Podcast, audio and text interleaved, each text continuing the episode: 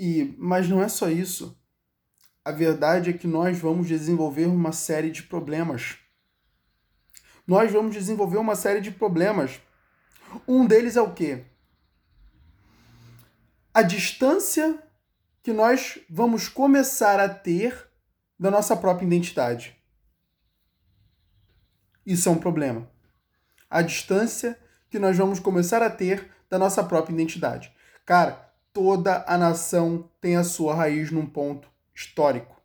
Toda a sua nação tem as suas bases históricas. A partir do momento que nós nos distanciamos da base histórica, perdemos as nossas origens. E se nós criamos a ideia, a percepção, a imagem de que as nossas origens são apenas assassinos de índios, são apenas é, é foras da lei de Portugal, a gente tá ferrado, cara. Então quer dizer que a minha identidade se, pa se pauta em ser assassinos de índio? Porque o, o início do Brasil como nação, ele é relatado como se nós fôssemos, como se nós viemos para cá para assassinar índios. Como se nós viemos para cá com um bando de prisioneiros portugueses. Olha como as nossas bases históricas foram mal ensinadas e foram mal ensinadas porque foram destruídas na sua própria origem de ensino.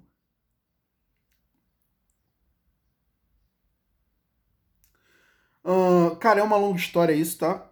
Porque esse problema ele começa quando a República é instaurada por Duque de Caxias, aonde basicamente ele vai forçar o Dom Pedro II a ser exilado. E hum, o que, que vai acontecer? Vai acontecer que a história ela começa a ser morta a partir dali. A transformação a, a transição de império monarca para a república foi uma destruição cultural no Brasil. Futuramente, o Rio de Janeiro deixaria de ser a capital para se tornar Brasília. O Palácio do Catete não, seria, não significaria mais bosta nenhuma, mesmo sendo a casa do imperador brasileiro. O... Hum, então, Palácio do Catete virou não tem mais significado nenhum. Vão transferir a capital para uma cidade forjada, né? Com bases em arquitetura de um planejamento de uma cidade comunista, para você ter noção. Lembrando que por muito tempo o Brasil foi governado por uma série de comunistas né, que era, é, é, é, é, foi um pouco um comunismo mesclado com outras coisas, né, cara? É, além do, do comunismo puro, a gente teve outras vertentes do comunismo, tá? Como. Ih, teve vários. O comunismo, aquele, o, o comunismo fabiano, teve o, o, comunismo aquele que era mais. É, é se baseava na libertinagem, né? Então, eram, é, é basicamente consistia em fazer a juventude rebelar-se contra a família, consumo de drogas, né? E enfim, eles faziam de tudo para serem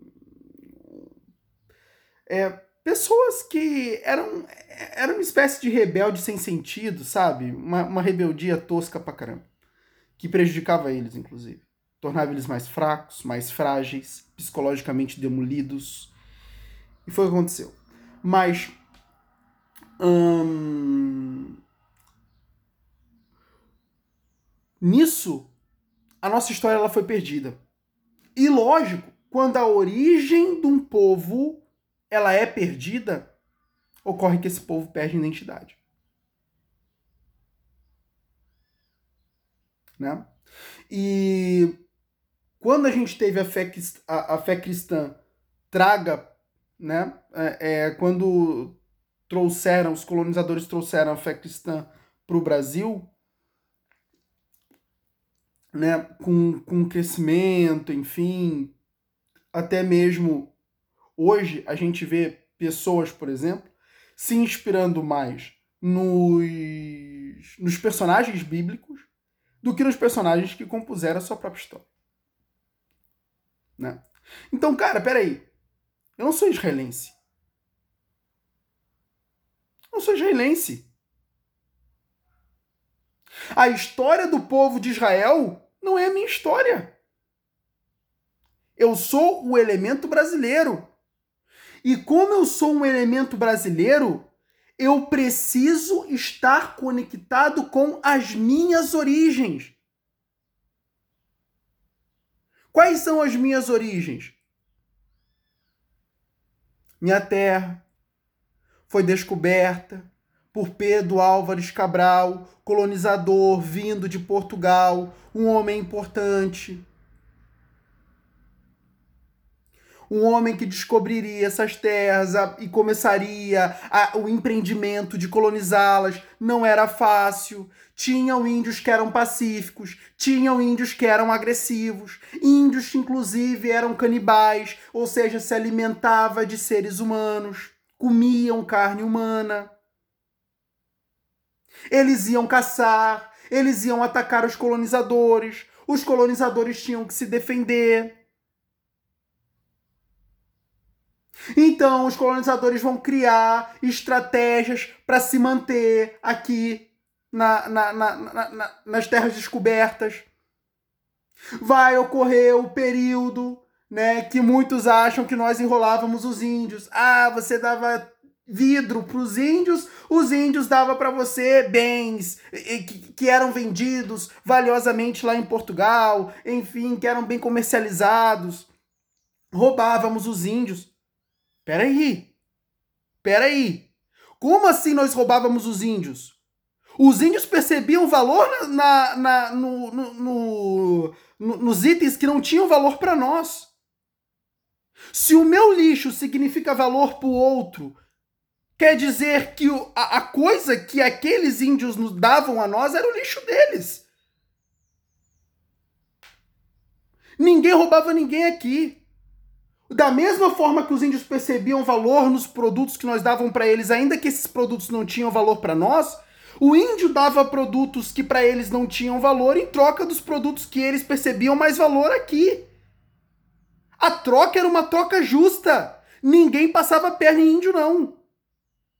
Se nós dávamos vidro, o índio nos dava pau-brasil, quer dizer que o, o pau-brasil era uma coisa que para os índios não tinha mais valor do que o próprio vidro. Ninguém enrolava índio, cara. Isso é loucura de que o nosso povo enrolava índio. Quem disse que nosso povo enrolava índio? Claro que não. A gente dava o que para eles tinham mais valor em troca do que eles tinham e que tinham mais valor para nós. Pronto, era uma troca justa. A partir do momento que eu me percebo, na, da, que eu olho para minha história e eu vejo que eu sou um, a, a, a bosta de um ladrão que enrolava índio, que matava índio, que roubava tudo que os índios tinham, todos os tesouros que os índios tinham. É, é lógico. Ah, que merda ser brasileiro. E a gente desenvolve essa percepção por causa de uma história mal contada. Não é uma merda ser brasileiro, meu amigo. A gente tem uma história rica. A gente é um povo rico. A gente tem bases valorosas. Os homens que, no, os homens que nos fundaram, os homens que fundaram esse país eram valiosos, eram cultos, eram inteligentes. Eles tiveram que se virar quando chegavam aqui para, de uma certa forma, colonizar essas terras, trazer prosperidade para essas terras.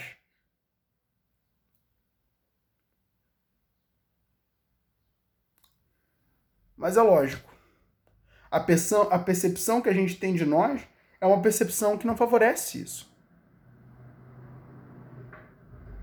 Então, cara, a partir daí, a gente tem uma história rica, de homens inteligentes que com, começam a construção do Estado, as bases fundantes, o ideal do Brasil para que ele possa ser um grande, glorioso império, o Brasil sendo mais rico que todos os outros países fundados nas Américas, inclusive até mais rico que o próprio Estados Unidos.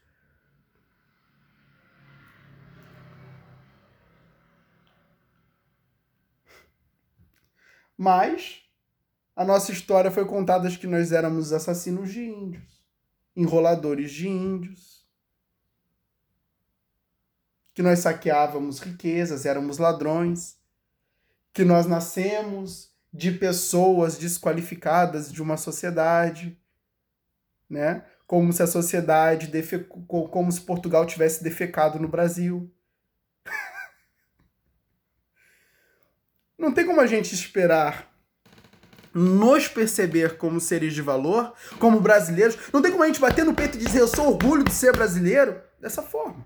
Então, lógico, eu vou pegar, vou ler a Bíblia, vou pegar as histórias do povo de Israel e pronto. Eu começo a me inspirar nesses homens. Não que você não deva. Né? A história do povo de Israel é riquíssima é riquíssima. E eu mesmo admiro vários, vários, vários, vários, vários, vários ali. E eu acho que é, um, é, é, é, um, é uma fonte excelente para a gente tirar inspirações. Entende? Toda vez que eu imagino Deus dizendo, vai nessa tua força de Gideão, cara, aquilo me deixa louco. Né? É, é, é, é incrível, até mesmo a própria história do Gideão. Então, a, a gente tem muita riqueza na Bíblia, mas não somos israelenses. Nós somos brasileiros e devemos que ter a concepção de que a nossa origem tem valor. Devemos que ter a concepção de que nós fomos fundados também em cima de virtudes.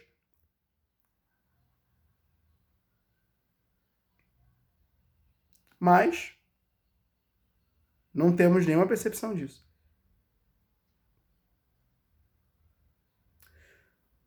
Dom Pedro, Dom João VI vai sair do seu palácio em Portugal para viver um tempo aqui no Brasil, a ponto de deixar os portugueses enciumados. Ah, agora só o Brasil vai ter futuro, esqueceram da gente. Dom, João VI vai ser obrigado a voltar por causa do ciúme de Portugal. A gente vai ter Dom Pedro I, que na época não era Dom Pedro I. Você só ganha o nome de Dom quando virasse o imperador. Quando virasse o, o, o, o gestor do império, no caso. Na época era príncipe regente. Então, esse cara que vai depois se tornar Dom Pedro I, ficou aqui. O pai dele pede para ele voltar para Portugal. Aí, nosso grande, né? Grande José Bonifácio vai dizer: "Não, negativo. Você não vai voltar para Portugal não, meu amigo. Você vai ficar, porque senão você vai ser responsável por toda a rebeldia que vai ocorrer aqui, por todas as revoltas. Então você vai ficar. Porque você tem que inspirar esse povo. Esse povo olha para você e vê esperança. Você tem que ficar. E então Dom Pedro vai dizer: Eu fico. Fam famoso dia do fico, né? E aí ele vai declarar a independência do Brasil.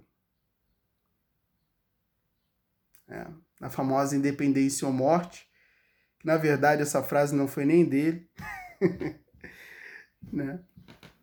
Era uma frase que era da ordem dos, do, dos Cavaleiros de Santa Cruz, né? a sociedade secreta, fundada para combater a maçonaria. Aquele cara, Bonifácio era foda. Mas enfim, é, a gente teve uma história rica, cara. E vale a pena nós buscarmos essa história para que a gente possa entender de onde nós viemos e o valor da nossa própria identidade.